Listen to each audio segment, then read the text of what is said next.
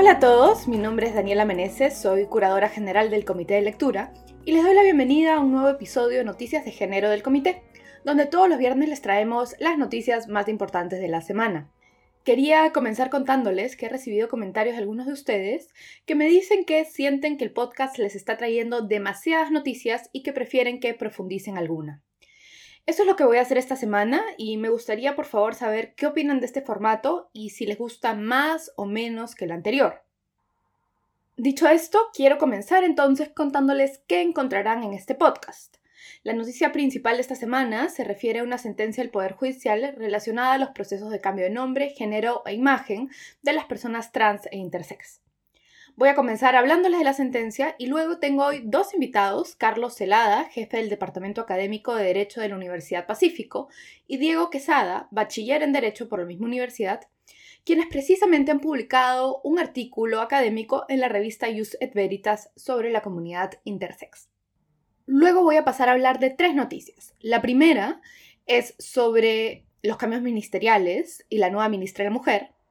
La segunda es sobre el acceso a anticonceptivos y la tercera estará relacionada a un presunto aborto.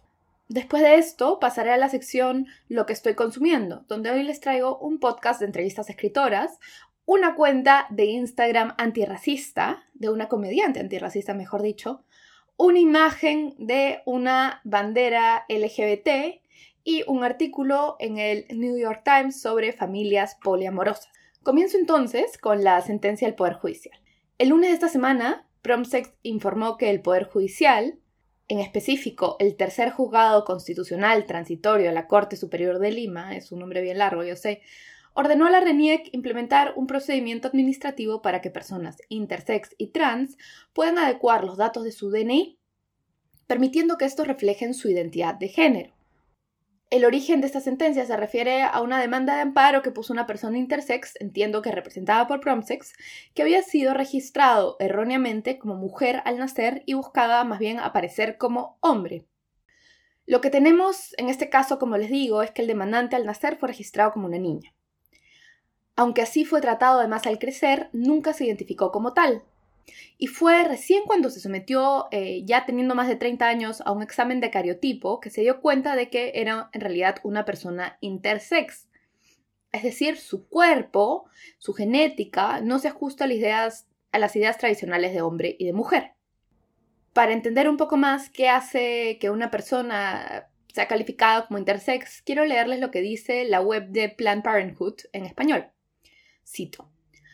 Hay muchas maneras distintas en las que alguien puede ser intersexual.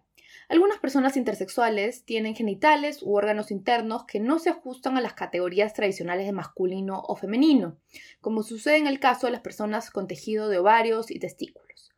Otras personas intersexuales tienen combinaciones de cromosomas que son diferentes a la XY, generalmente asociada con masculino, o XX, generalmente asociada con femenino, como XXY. También algunas personas nacen con genitales externos que se ajustan a las categorías tradicionalmente asociadas con masculino o femenino, pero sus órganos internos u hormonas no. Y ahí termina la cita. En la sentencia eh, se recoge las maneras en las que el demandante cuenta cómo haber sido asignado un sexo equivocado ha afectado su vida. Por ejemplo, ha afectado sus estudios y dice que tener un título de bachiller donde aparece como mujer lo ha disuadido incluso de seguir un posgrado.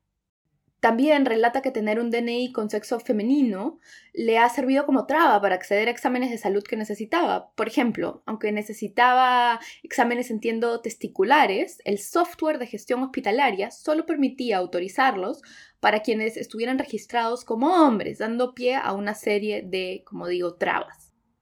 Uno de los puntos de fondo que trata la sentencia, aunque no el único, es si existe en el país un procedimiento de cambio de nombre y sexo apropiado. Cuando digo apropiado me refiero, y la sentencia se refiere, a que sea un procedimiento de acuerdo a lo que ya ha establecido la Corte Interamericana de Derechos Humanos en su opinión consultiva 2417. Lo que ha hecho la sentencia peruana es repasar los requerimientos de la Corte y compararlos con la situación peruana respecto a cambio de nombre y de sexo.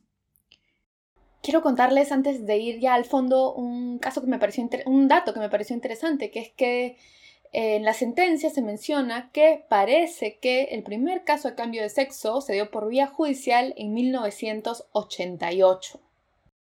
Dicho esto, ya quiero pasar a contarles lo que la comparación que hace la Corte. La Corte, de hecho, hasta, hasta presenta al final una tablita como conclusión de, de esta parte que les voy a contar, donde dice, ¿qué pide la Corte Interamericana? ¿Cómo sucede en la práctica en el Perú el cambio de nombre? ¿Y cómo sucede en la práctica en el Perú el cambio de sexo? Yo me voy a concentrar en el cambio de sexo, pero también pueden verlo completo en la sentencia. La Corte Interamericana lo que dice es que estos procesos tienen que ser un trámite rápido. De acuerdo a la sentencia de la que les estoy hablando en el Perú, dado que los plazos procesales muchas veces no se cumplen, hay una dilación excesivamente en los procesos de cambio de sexo. Por otro lado, la Corte Interamericana también ha dicho que tiene que tratarse de un procedimiento solo basado en el consentimiento, libre e informado del solicitante. La sentencia, sin embargo, dice que en el Perú, cito, la procedencia de la pretensión está supeditada a un juego de valor llevado a cabo por un tercero, juez, por lo que no se basa únicamente en el consentimiento libre del solicitante. Tercer punto. De acuerdo a la Corte Interamericana, no se pueden exigir certificados médicos, psicológicos, y otros que pueden resultar irrazonablemente patologizantes. En el Perú, sin embargo, dice la sentencia, y vuelvo a citar, si bien es cierto, no se puede afirmar que esta sea una exigencia formal en este tipo de procesos, la práctica jurisprudencial demuestra que estos documentos suelen ser presentados y valorados por el Poder Judicial para determinar la procedencia del cambio de sexo. Y ahí termina la cita. Cuarto punto. La Corte Interamericana ha dicho que los procesos deben ser confidenciales. La sentencia, sin embargo, asegura que en nuestro país no hay ninguna ley que les haya dado este carácter. Quinto punto. Según la Corte Interamericana, no se deben exigir operaciones quirúrgicas o procedimientos hormonales. Sin embargo, la sentencia dice que, cito, la práctica jurisprudencial demuestra que estos documentos siempre son presentados y valorados por el Poder Judicial para determinar la procedencia del cambio de sexo. Y finalmente, último punto, aunque para la Corte Interamericana los trámites administrativos o notariales son los que más se ajustan a estos requisitos, la sentencia resalta que en el Perú el trámite es judicial. La sentencia, como digo, es bastante detallada. Yo les estoy contando partes nomás porque me es imposible contarles toda. Tiene 51 páginas con letra bien chiquita. Este, pero quiero contarles algunos de los hechos entonces que considera probados. Y voy a leerles algunos de estos puntos. Está probado que las opiniones consultivas emitidas por la CIDH, es decir, por la Corte Interamericana, resultan ser de observancia obligatoria para los distintos poderes del Estado. Está probado que se ha vulnerado el derecho a la identidad de género y libre desarrollo de la personalidad del demandante, así como de la comunidad LGBTI, al no existir un procedimiento de adaptación de información establecida en los registros conforme a la identidad autopercibida que cumpla con los parámetros establecidos en la opinión consultiva 2417 está probado que se ha vulnerado el derecho de salud al demandante, poniéndose en peligro el derecho a la salud de las personas intersex al estar supeditadas determinadas prestaciones de salud a la pertenencia de los asegurados aseguradas a un determinado sexo. Luego de este análisis y de considerar estos puntos probados, lo que hace el tercer juzgado constitucional transitorio de Lima, como le digo el nombre es bien largo, es declarar un estado de cosas inconstitucional y dice que, ante la ausencia de un procedimiento administrativo para la adecuación de la identidad de personas trans e intersexuales, la RENIEC tiene un plazo de un año para implementar un procedimiento administrativo que cumpla con los estándares de la Corte Interamericana. Y un punto que ha pasado bastante desapercibido, pero que me parece muy interesante, es que al hablar de la obligación de la RENIEC en concreto, el, la sentencia es algo más.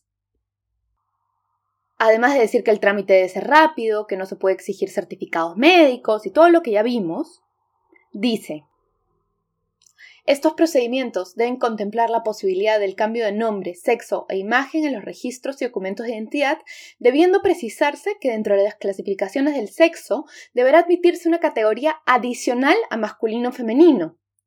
Esto conforma el fundamento 11.8. Este es un fundamento bien interesante que lo que dice es corresponde exhortar a RENIEC a fin de que modifique la totalidad de sus formularios de inscripción, certificado de nacimiento vivo, partida de nacimiento, etc., debiendo reconocer en estos categorías adicionales a las tradicionales de masculino-femenino. Esto a fin de que aquellas personas intersex que no se identifican con la clasificación binaria puedan ver plenamente garantizado su derecho a la identidad de género una vez que se acojan al procedimiento de modificación y adaptación de la información contenida en los registros conforme a su identidad autopercibida. Y las opciones que da de identidad de género son femenino, masculino, no binario, o sea, da, un cuadrito como diciendo qué opciones se podrían considerar, ¿no? Femenino, masculino, no binario, tercer género, intersex e indeterminado. Muy interesante esto, creo que da para, para una conversación más que no me da tiempo de tener ahora, pero, pero ténganlo, ténganlo en la mente también ordena Salud que en un plazo de dos meses adecue su software para que la atención de las personas no dependa de lo que dice su DNI respecto a su sexo. Pasar al siguiente tema, un punto adicional, queda por ver si eh, la RENIEC apela o, ha apelado ya o no la sentencia. Estoy tratando de... Eh, estoy dándole seguimiento al tema y les voy a avisar apenas sepa y además en el próximo boletín, por si es que no me siguen en Twitter eh, como arroba Daniela o también estoy en Instagram, creo que no lo había mencionado aquí, como arroba lamalasangre.p. Dicho esto, y antes de pasar a las tres noticias nacionales que les traigo, quiero hablar un poco más de la comunidad intersex. Para esto recurrí a Carlos Celada y Diego Quesada, Carlos es jefe del Departamento Académico de Derecho de la Pacífico y Diego Quesada es bachiller de Derecho por esa universidad. Esta semana me topé con un artículo suyo que publicaron el año pasado, a fines del año pasado, en la revista Jus et Veritas. Es un artículo sobre la comunidad intersex y su situación legal y se titula Les etres invisibles. Hace una narrativa jurídica para la prohibición de las cirugías de, entre comillas, normalización genital. Quiero comenzar dándoles una idea del paper, así que les voy a leer el abstract, que es el resumen principal que aparece. Y no se preocupen que luego vamos a ir despiezando el contenido con Carlos y Diego. Ellos, ellos escriben, la medicina moderna concibe al cuerpo intersexual como una patología que debe corregirse. Cada año, cientos de recién nacidas y niñas intersexuales son sometidas a cirugías de, entre comillas, normalización genital, procedimientos médicos innecesarios, no consentidos e irreversibles que buscan adecuarles al statu quo de la virtud corporal. En este texto, los autores presentan los principales discursos jurídicos domésticos e internacionales construidos alrededor de esta práctica médica. Ambos concluyen que, a diferencia de los sistemas nacionales, el derecho internacional de los derechos humanos viene cristalizando un estándar que prohíbe estas intervenciones, pero que es urgente contar con una decisión de algún tribunal internacional que así lo ordene. La primera pregunta que les hice y que contestó Carlos es ¿qué es un cuerpo intersexual? ¿Y cómo se diferencia de un cuerpo endosexual? Tengo que admitir que yo no había leído antes, que recuerda al menos, la palabra endosexual. Las personas intersexuales son aquellas cuyas características sexuales no encajan en la lectura femenina o masculina del cuerpo social o médicamente idealizado. ¿A qué nos referimos cuando hablamos de características sexuales? Los principios de Yogyakarta han definido las características sexuales como los rasgos físicos de cada persona relacionados con su sexo, incluyendo sus genitales y cualquier otro elemento de su anatomía sexual y reproductiva, sus cromosomas, sus hormonas y los rasgos físicos secundarios que adquiere durante la pubertad. Es importante tomar nota que todas las personas tenemos características sexuales. Lo que ocurre es que las personas intersexuales presentan variaciones que son consideradas social y médicamente atípicas en sus características sexuales. Un estudio del año 2000 señalaba que entre el 0.05% y el 1.7% de la población del mundo presenta alguna variación atípica en sus características sexuales, muchas de las cuales se revelan durante el nacimiento, aunque otras son descubiertas todavía en la adolescencia y la adultez. Cuando hablamos de personas endosexuales nos referimos al antónimo o a lo contrario de las personas intersexuales, es decir, personas que no presentan variaciones atípicas en sus características sexuales. La mayor parte de la población del mundo es endosexual. Cuando hablamos del colectivo o de la población LGTBI, la letra I se refiere precisamente a las personas intersexuales. Diego, por su parte, nos contó un poco más sobre las cirugías de, entre comillas, normalización genital, las personas intersexuales que nacen con genitales externos, que no se ajustan a lo que los médicos consideran como normal o promedio, son sometidas a procedimientos quirúrgicos, que son no consentidos, son irreversibles y además médicamente innecesarios para justamente tratar de adecuar sus cuerpos a esa genitalidad estándar. Pero cuando hablamos de genitalidad, no nos referimos a que las personas intersexuales vivan en cuerpos que tengan tanto una vulva como un pene, sino en cambio que su genitalidad no cumple con los criterios estéticos considerados como normales, como puede ser, por ejemplo, el tamaño de un clítoris o el tamaño de un pene o testículos. Estas cirugías por lo general son realizadas lo antes posible, desde la primera oportunidad en que los médicos advierten esta situación. Son precisamente los médicos quienes, haciéndoles creer a los padres que esta cirugía es la mejor alternativa para sus hijos, deciden someterles a este tipo de intervenciones. Muchas veces inclusive estos niños, niñas, niñas crecen sin saber que su genitalidad fue modificada sin su consentimiento cuando eran pequeños. Además, los procedimientos médicos de normalización usualmente no suelen limitarse a una sola cirugía, sino que casi siempre consisten de diversas intervenciones quirúrgicas, posteriores procedimientos de revisión que además son sumamente invasivos y dolorosos y una constante hormonización. Es por ello que estas cirugías tienen graves secuelas en la salud tanto física como mental de las personas intersexuales. Carlos luego nos cuenta qué idea hay detrás de estas cirugías. Si bien ser intersexual no es una condición que amenace la salud, los cuerpos intersexuales son todavía considerados por la medicina como, abro comillas, trastornos del desarrollo sexual, un término profundamente patologizante que revela la injerencia de la comunidad médica sobre el destino de los cuerpos de las personas intersexuales. Lo que descubrimos con Diego en la investigación que realizamos en la Universidad del Pacífico es que existe una suerte de pánico psicosocial cada vez que se descubre la presencia de un recién nacido intersexual las cirugías de normalización genital que se practican a diario en los hospitales y clínicas alrededor del mundo buscarían así terminar con la aparente ambigüedad o indeterminación genital de estos bebés y buscan definir su sexo lo antes posible. De acuerdo con esta mirada, si el cuerpo revierte sus incertidumbres anatómicas con prontitud, es decir, si define su sexo, las posibilidades de disidencia identitaria y de afectos desaparecen. Hablamos de un mecanismo que busca así prevenir la homosexualidad y la presencia de identidades trans en el futuro. A este hallazgo lo hemos denominado en la investigación el proyecto heterosis normativo. Con estas prácticas de mutilación genital no justificadas y perversas, se buscaría que las personas tengan una orientación sexual e identidad de género esperada, es decir, que haya solo personas heterosexuales y cisgénero. Y le pregunté también a Diego cuál es la situación legal de las personas intersex. Actualmente las personas intersexuales en la mayor parte del mundo no cuentan con un marco jurídico que las proteja. Son muy pocos los estados que han prohibido de forma expresa la discriminación con base en las características sexuales o en alguna otra categoría análoga. Y son aún menos los países que han aprobado una legislación para prohibir las cirugías de normalización, que a la fecha solo lo ha hecho Malta y Portugal. Sin embargo, en el derecho internacional de los derechos humanos sí existe un claro esfuerzo de incluir las características sexuales en la cláusula general de no discriminación. Y por otro lado, también de considerar a las cirugías de normalización como una vulneración del derecho a la integridad personal.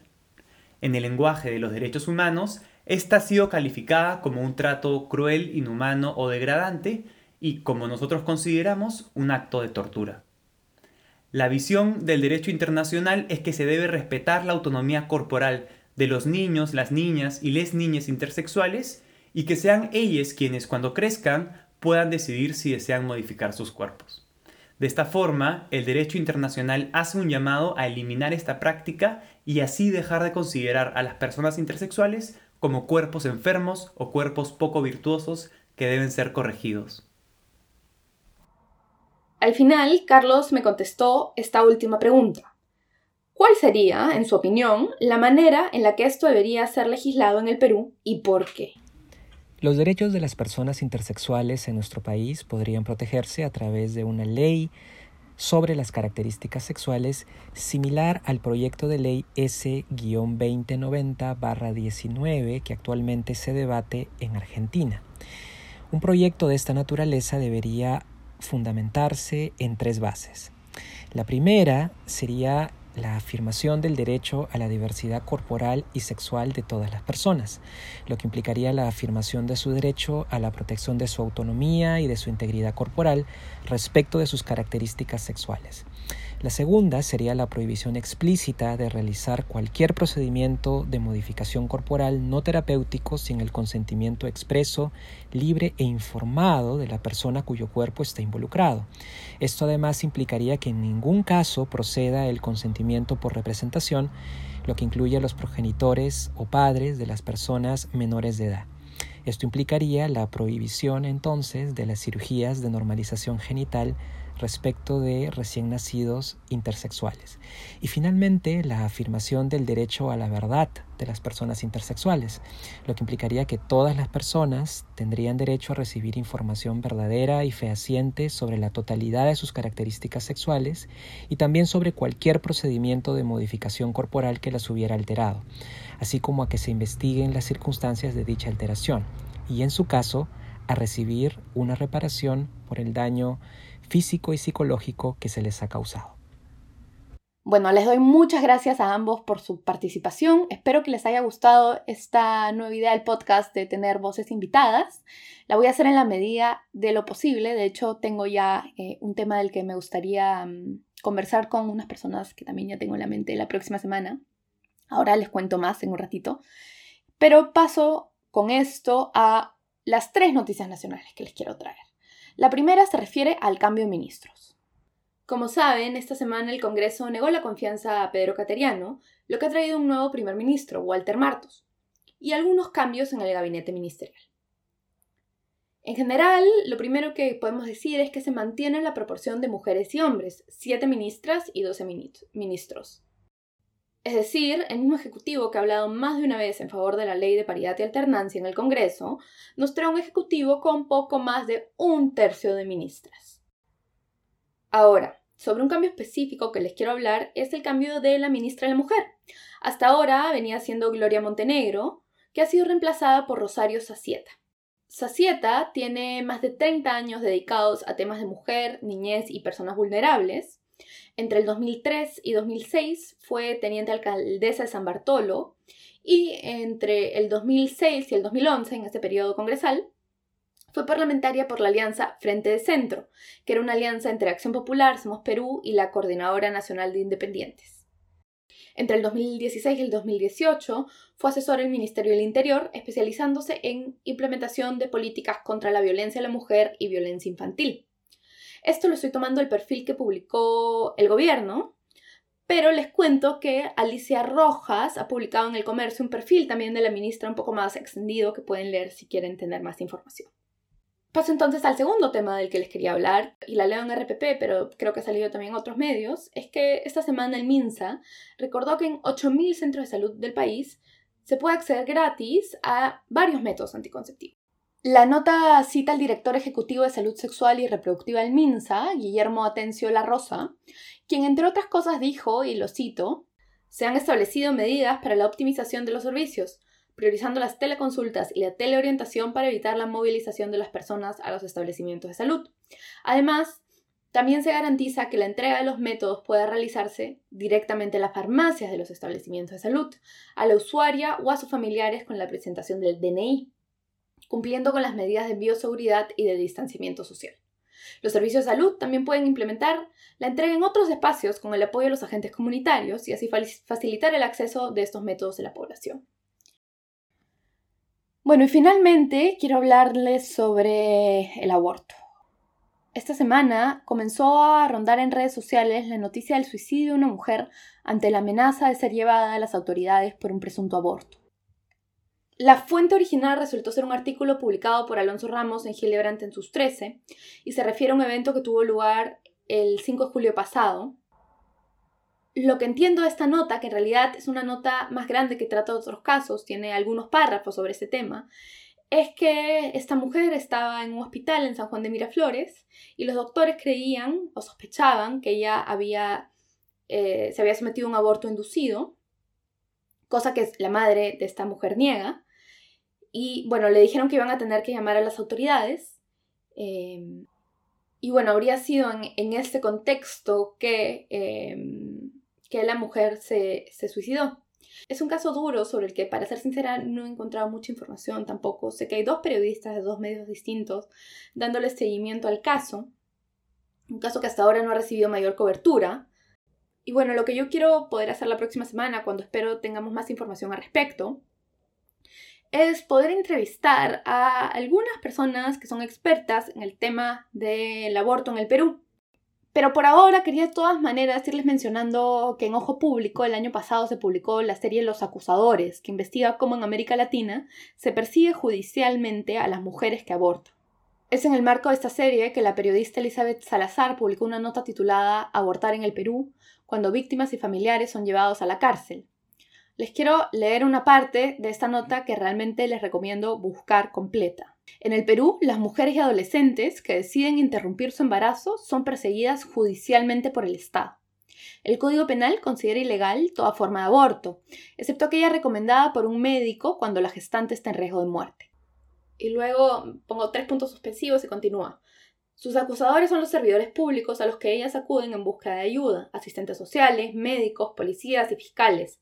Son ellos quienes las denuncian amparados en los artículos 114 y 120, que establecen de tres, hasta, de tres meses hasta dos años de cárcel para ellas. En la última década, 424.570 adultas y menores de edad fueron atendidas en los hospitales públicos de todo el Perú por secuelas de aborto inducido o espontáneo. Los registros del Poder Judicial, que obtuvimos por acceso a la información, revelan que 561 de ellas fueron llevadas a los tribunales por interrumpir directamente su gestación, pero el número de mujeres perseguidas es mucho mayor. Solo entre el 2015 y 2018, la Fiscalía impulsó 961 denuncias por el delito denominado autoaborto y consiguió evidencias para llevar a instancias judiciales a 312 de sus autoras. La mayoría de los casos son archivados porque, sin testigos o acusadores, es sumamente difícil probar si un aborto fue inducido o espontáneo. Pero esto no ocurrió con 62 de ellas, que sí fueron condenadas, principalmente en juzgados de Lima y Callao, y que hoy están a la espera de que sus procesos se resuelvan en última instancia de la Corte Suprema. Bueno, la nota es más larga, cuenta por ejemplo en detalle un caso y da más información, eh, y da bastante más información, pero una parte que me parece clave es la de la pena. Y ahí Elizabeth Salazar dice que si bien la pena, que si bien la pena no alcanza para dictar cárcel efectiva, existen estadísticas que nos dicen que, o, registros, mejor dicho, existen registros que nos dicen que 89 mujeres en los últimos 10 años han sido capturadas para hacerlas declarar en el proceso que tenían pendientes y que de hecho en el 2012 una tuvo que estar en prisión preventiva mientras la justicia resolvía su caso. Y bueno, es bastante más lo que, lo que dice la nota sobre cómo se ven estas penas en la práctica, em, cómo afectan a las mujeres y sobre la situación del aborto en el país en general. Pero para esto voy a tratar, voy estoy buscando expertas para entrevistar en el podcast de la siguiente semana. Espero conseguirlos, ya, los iré ya lo iré anunciando. Y con esto paso ya a la última sección, lo que consumí esta semana, donde les cuento lo que he estado leyendo, escuchando, viendo en Twitter. Comienzo con un artículo publicado esta semana en el New York Times, escrito por Cynthia McKelvey, y titulado Los retos de los padres poliamorosos.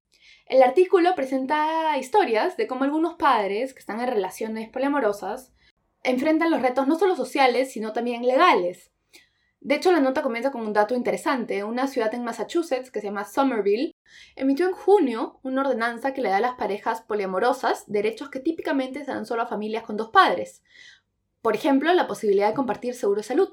La nota también entrevista a Elizabeth Sheff, que es socióloga y autora de una etnografía que durante 15 años la llevó a estudiar a la comunidad poliamorosa. Chef dice para la nota que uno de los problemas principales de los padres poliamorosos es que en la mayoría de lugares solo se reconocen dos padres. Dos estados de los Estados Unidos, sin embargo, sí permiten registrar en cierta capacidad a tres o más padres. Y otra alternativa en Estados Unidos para quienes no viven en esos estados es parece firmar un acuerdo entre las partes. Ahí pueden establecer, por ejemplo, responsabilidades de cuidado, responsabilidades financieras, que aunque no tienen fuerza legal, aparentemente son considerados, por ejemplo, o pueden ser considerados en juicios de custodia. La nota es larga, pero recomiendo que la busquen porque la discusión de cómo regular legalmente familias poliamorosas es bastante interesante y también tienen toda una parte donde hablan del impacto social de ser familias poliamorosas. Otra cosa que que he escuchando esta semana es un podcast que se llama Long Form, donde se entrevista a diversos escritores, muchas de ellas escritoras mujeres. Yo estoy actualmente escuchando la entrevista a Jenny Odell, que escribió un libro muy interesante sobre el que escribió un artículo hace, creo que a, principios de año, que se titula el libro Cómo no hacer nada, resistir a la economía de la atención. Antes escuchaba un capítulo muy bueno con Gia Tolentino, que publicó el año pasado, es quizás este año, un libro que se titula Falso espejo, reflexiones sobre el autoengaño. Y bueno, así hay varios más que tengo pendientes de escuchar, eh, pero las entrevistas me parecen bastante entretenidas. Luego les vuelvo a traer una cuenta de Instagram, la de Siwe. Siwe es una comediante afroamericana, estadounidense, que entrevista en Instagram Lives a personas, muchas veces personas blancas, sobre el racismo. Hace preguntas como ¿cuántos amigos negros tienes? ¿Tus ancestros tenían esclavos? ¿Qué te gusta cualitativamente de las personas negras? Las entrevistas generan incomodidad en los entrevistados, em, pero es, esa incomodidad es bien interesante de ver. También, también generan incomodidad porque, claro, al ver las preguntas, también te pones en la posición de qué hubiera contestado, qué estaría contestando yo, cometería el mismo error, por qué está contestando eso, y puedes ver los comentarios de la gente eh, que son comentarios que también apuntan em, partes problemáticas de la respuesta. Una de las preguntas que hace Siwe también es, a los propios entrevistados les dice, ¿por qué, ¿por qué aceptaron mi entrevista sabiendo ¿no? que los iba a poner en un lugar incómodo? Y varios entrevistados contestan que consideran que lo hicieron porque, bueno, el programa les guste, porque creen que es importante y necesario ponerse a sí mismo en posiciones incómodas. Y esto me parece haberlo leído en alguna parte a propósito de las entrevistas, que es que un poco el esquema de, este, de estos lives revierte algo que sucede a veces, que es que muchas veces son las personas víctimas de racismo las que se encuentran a sí mismos en posiciones incómodas. En cambio, lo que hace esto es voltear el ojo hacia los muchas veces perpetradores de racismo, dándoles, volteándoles a ellos y decirle, no, son ustedes los racistas o los que cometen actos racistas quienes deberían sentir la incomodidad. Es bien interesante la dinámica, espero haberla explicado bien y les recomiendo de todas maneras eh, si pueden ver un episodio. Y finalmente termino con una imagen que quizás han visto en redes de un grupo de mujeres vestidas con colores, eh, de varios colores, pero que al ponerse en línea forman la bandera de colores LGBT. Estas mujeres son parlamentarias de oposición polaca, y con este acto estaban dando una muestra de solidaridad con la comunidad LGBT y de protesta contra el presidente Duda, que estaba, es el presidente polaco Duda, que ese día estaba juramentando. En una nota de Reuters leo que Duda dijo eh, antes de la votación que las personas lesbianas, gay, bisexuales y transgéneras, cita, no son personas, es una ideología. Y creo que hay que estar bien atentos a lo que está pasando en Polonia, donde cada, cada vez escucho más noticias sobre homofobia y transfobia. Con eso, ya sí ha sido todo. Cuéntenme por favor qué opinaron de, de este nuevo formato. Espero que les haya gustado y hasta el próximo viernes. Un abrazo.